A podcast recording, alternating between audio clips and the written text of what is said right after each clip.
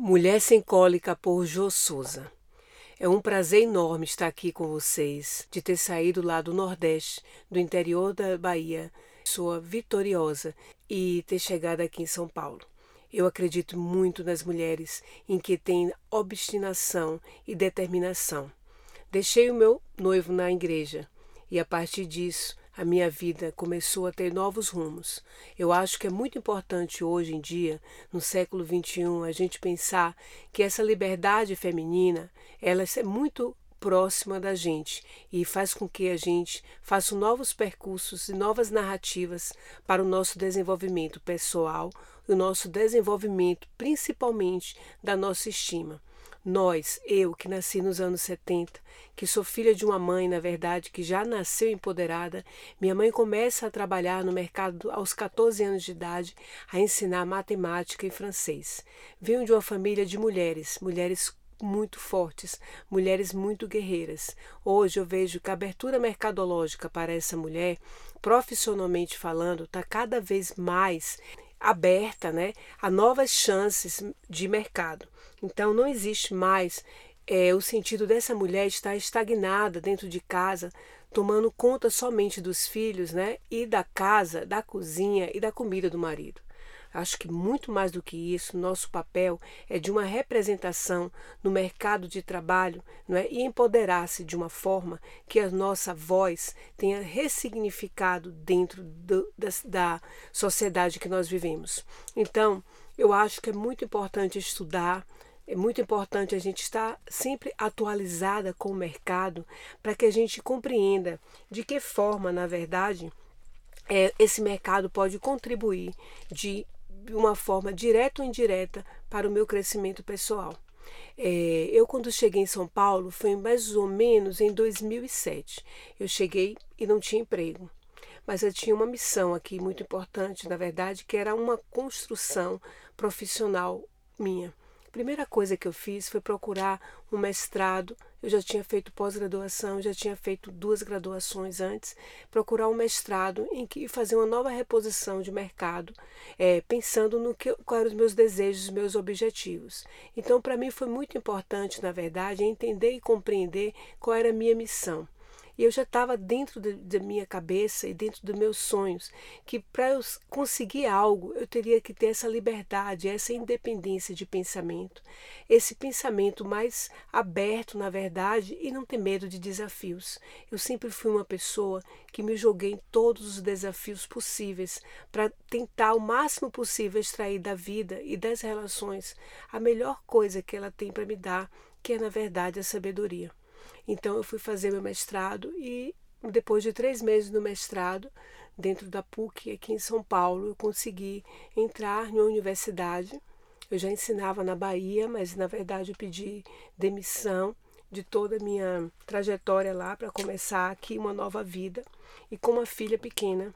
E eu queria dar esse exemplo para ela que eu queria que ela crescesse como uma mulher independente, autônoma e sem precisar, na verdade, de dinheiro de ninguém ou ser, na verdade, é, não fazer nada por amor ou por, por desejo.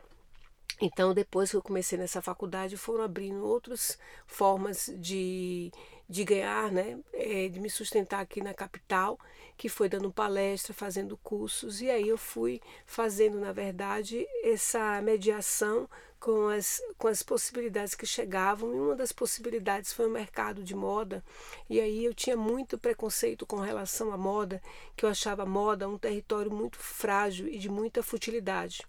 Porém, quem dá o ritmo e quem dá a cor, quem dá o compasso para tudo que existe, somos nós. Né? É, o no, é o nosso desejo, a nossa profundidade.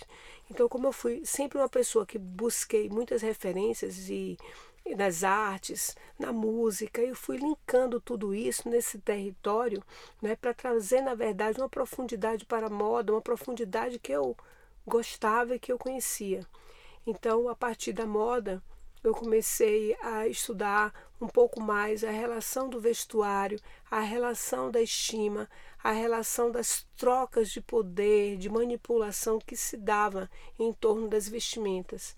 E a partir daí, então, eu comecei a trabalhar mais o percurso em São Paulo de consultoria de imagem, trabalhar como essa roupa, na verdade, ao mesmo tempo que a moda democratiza, ela também coloca as pessoas dentro de redomas e dentro de grupos e, e faz essas mudanças é, de lugares né, e de discursos. Então, a moda, na verdade, para mim, né, a roupa, ela representa, na verdade, esse sentido também da potência feminina, no sentido de a gente se empoderar de uma forma que ela vem de dentro para fora, mas também de fora para dentro. Porque uma mulher, quando ela está com boa estima, quando ela se sente bem, quando ela está bem com o corpo dela, quando ela está bem com a aparência dela, ela ilumina. Né? Eu acho que as mulheres são essas luzes, essas lamparinas da vida, na verdade, porque a gente carrega uma vida dentro da gente. E eu acho que esse poder que é dado a gente de carregar também uma vida é um poder muito grande de iluminar outras vidas.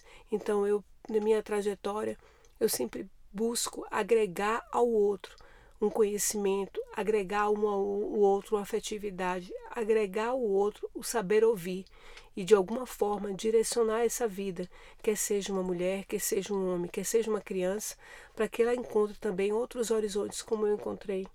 Eu venho de uma família, na verdade, que essa potência feminina, ela é muito forte, como eu tinha dito para vocês. E eu acho que as mulheres deveriam muito mais se unirem diante desse valor que nós temos, que é o valor de criar novas vidas.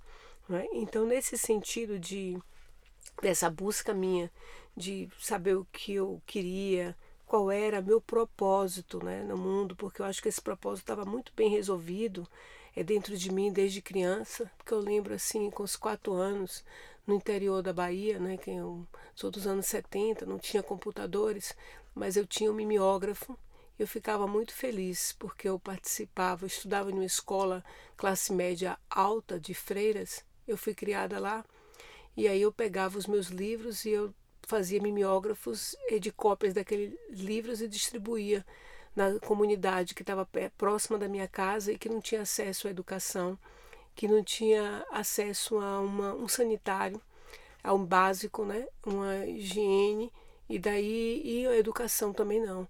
Então, para mim era muito importante, desde criança e depois adolescente, compartilhar, comunhar, né? comungar o saber é, com outras pessoas. Então, eu acho que nós, mulheres, é, nessa potência do feminino, a gente cada vez mais tem um papel muito relevante dentro da sociedade, principalmente porque a nossa sensibilidade, nossa intuição, ela é, é elevada ao máximo dessa potência.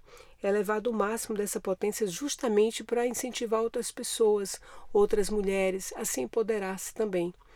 Né? Eu tenho uma condição um pouco privilegiada, porque eu tenho um pai também, que ele tem uma alma feminina, e esse pai, meu pai, foi muito importante na minha vida. Era um cara que quando ele me via às vezes assim meio triste, ele falava: "Ai, passa um batom, se arruma, coloca um perfume. Você precisa de algo?"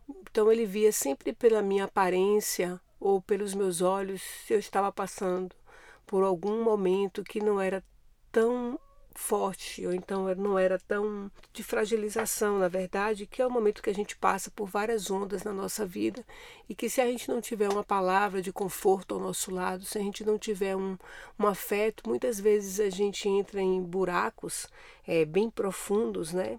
E a gente não consegue sair.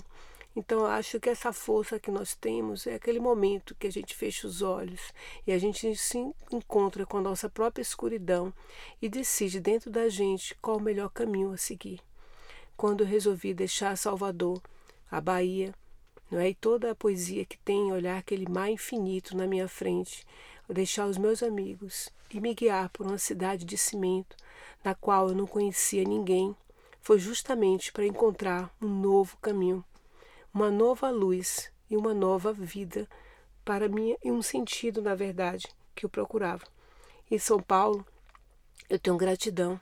Eu tenho gratidão a cada dia pela cidade de São Paulo, porque foi uma cidade, na verdade, que eu encontrei pessoas, lugares, sentimentos e acolhimentos e que me tornaram, na verdade, a cada dia uma pessoa melhor. Claro que dentro desse percurso, né, da gente é, se empoderar, de ter uma voz ativa, de não ser em cima do muro, de ser uma mulher, na verdade, que eu sempre brinco né, com os meus amigos e digo que eu seria uma guerrilheira, talvez pertencia ao bando de Lampião, de Antônio Conselheiro e de todas as pessoas que eu acredito que são revolucionárias internamente externamente.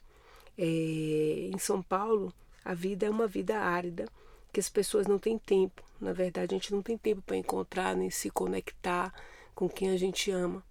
Mas no momento que eu apago a minha luz, fecho os meus olhos, eu consigo me conectar com as pessoas, dar um alô pela internet, mandar uma mensagem pelo WhatsApp e elas sabem que qualquer, a qualquer momento elas podem mandar uma mensagem para mim, eu estarei de prontidão para ouvi-las.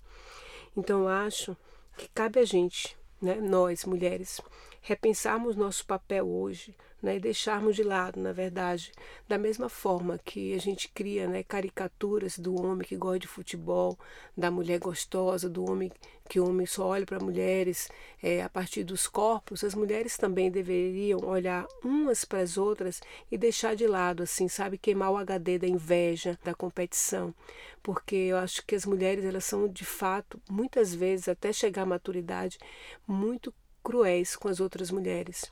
Então, normalmente a gente vê em roda de conversa, né, ou em casamento que eu já larguei, né? Na verdade, eu nunca casei justamente por isso, porque eu acho que é uma cerimônia muito chata. As pessoas falando umas das outras, falando das roupas. Olha, fulano está mal vestida. Olha, olha o sapato de fulana. Olha, fulana foi abandonada pelo marido. Então a gente não se colocar nem numa situação de vitimização, mas também de uma perversidade, né? Então, acho que esse empoderamento feminino ele se dá na ajuda em grupo, em comunhão, em comunidade. Cada um ajudando, a gente torna muito mais forte, porque sempre é aquele ditado, né, que uma andorinha só não faz verão. Então, do, todo movimento de ação é um movimento de reação. Então, quanto mais vozes a gente se juntar, né, para a gente falar exatamente do que a gente sente, exatamente do que a gente deseja e de como a gente consegue sair, às vezes, de um fundo, né, de um poço, de uma solidão, é melhor para a gente. Né? Então, assim, eu quero nesse espaço aqui do Mulher Sem Cólica é compartilhar, ouvir vocês, é, saber na verdade o que, que vocês pensam com relação à vida, de saber o que eu poderia, na verdade, a gente poderia fazer aí ajustamentos para entender qual seria o melhor caminho, porque às vezes é uma voz, é uma pessoa que parece estar um pouco distante, mas também está próxima, a partir, né, a partir das suas experiências, pode contribuir de alguma forma para que também o que você sinta do outro lado seja compartilhado e a gente entre no diálogo. Porque quanto mais a gente se aproxima desse diálogo e a gente se torna independente psicologicamente, mais a gente se empodera para a gente ficar livre, não é? financeiramente. Então a gente não tem como galgar uma posição financeira relativamente para uma boa, né, que sirva para uma sobrevivência, uma independência, se dentro da gente todos os alicerces, os tijolo, o tijolo, o cimento, ele não tiver bem colocado, né? Não é? Porque é como se construísse uma casa, a gente precisa de uma base de alicerce e essa base de alicerce está conectada, na verdade, com a nossa alma, está conectada com a gente se sentir bem. Né? Então a gente tem que acordar cada dia e falar assim: eu sou linda, eu sou maravilhosa, eu sou gostosa, eu sou incrível. A gente tem que acreditar cada vez mais no que nós somos, no que nós podemos transformar o mundo e o outro. Então é essa palavra aí que vai nesse diálogo do saber ouvir, do saber comunicar e no saber apoiar é que faz, na verdade, um fortalecimento do empoderamento feminino. Então pode passar nas mídias, pode se construir na mídia vários discursos. Ah, eu sou empoderada, eu confio, eu sou feminista, eu sou, eu confio, eu gosto só de trabalhar com mulheres, ok. Mas na hora né, de colocar e sentenciar alguém que está passando por uma dificuldade ou passando por alguma uma necessidade, nós somos as primeiras, na verdade, a julgar. Então eu acho que o empoderamento, a questão né, de ajudar umas às outras é que vai fazer é, sermos diferentes. E daí da onde surgiu a ideia do mulher sem cólica? Mulher sem cólica é uma mulher que não tem mimimi. Por isso que é mulher sem cólica. Porque dizem que a mulher, quando dizem que quando a mulher está na época da TPM, né, da menopausa, todos os é, problemas hormonais, ela fica de mau humor, chata, reclamona, mas tem mulheres que vivem de TPM todos os dias. Então a ideia de criar um programa para falar com você e aproximar você é entender o seguinte: uma mulher sem cólica é aquela mulher que, mesmo passando por um, uma fase, ela não cai, ela é forte. Não é uma cólica que vai fazer com que a gente fique na cama esperando alguém chegar ou alguém aguentar o nosso mau humor. Então, a mulher sem cólica, na verdade, seria essa voz que eu quero conversar com vocês, para a gente aqui trabalhar o nosso diálogo de mulheres que não reclamam, sem mimimi, mas que coloca em xeque toda a sua fragilidade e toda a sua potencialidade. Um abraço, Ju.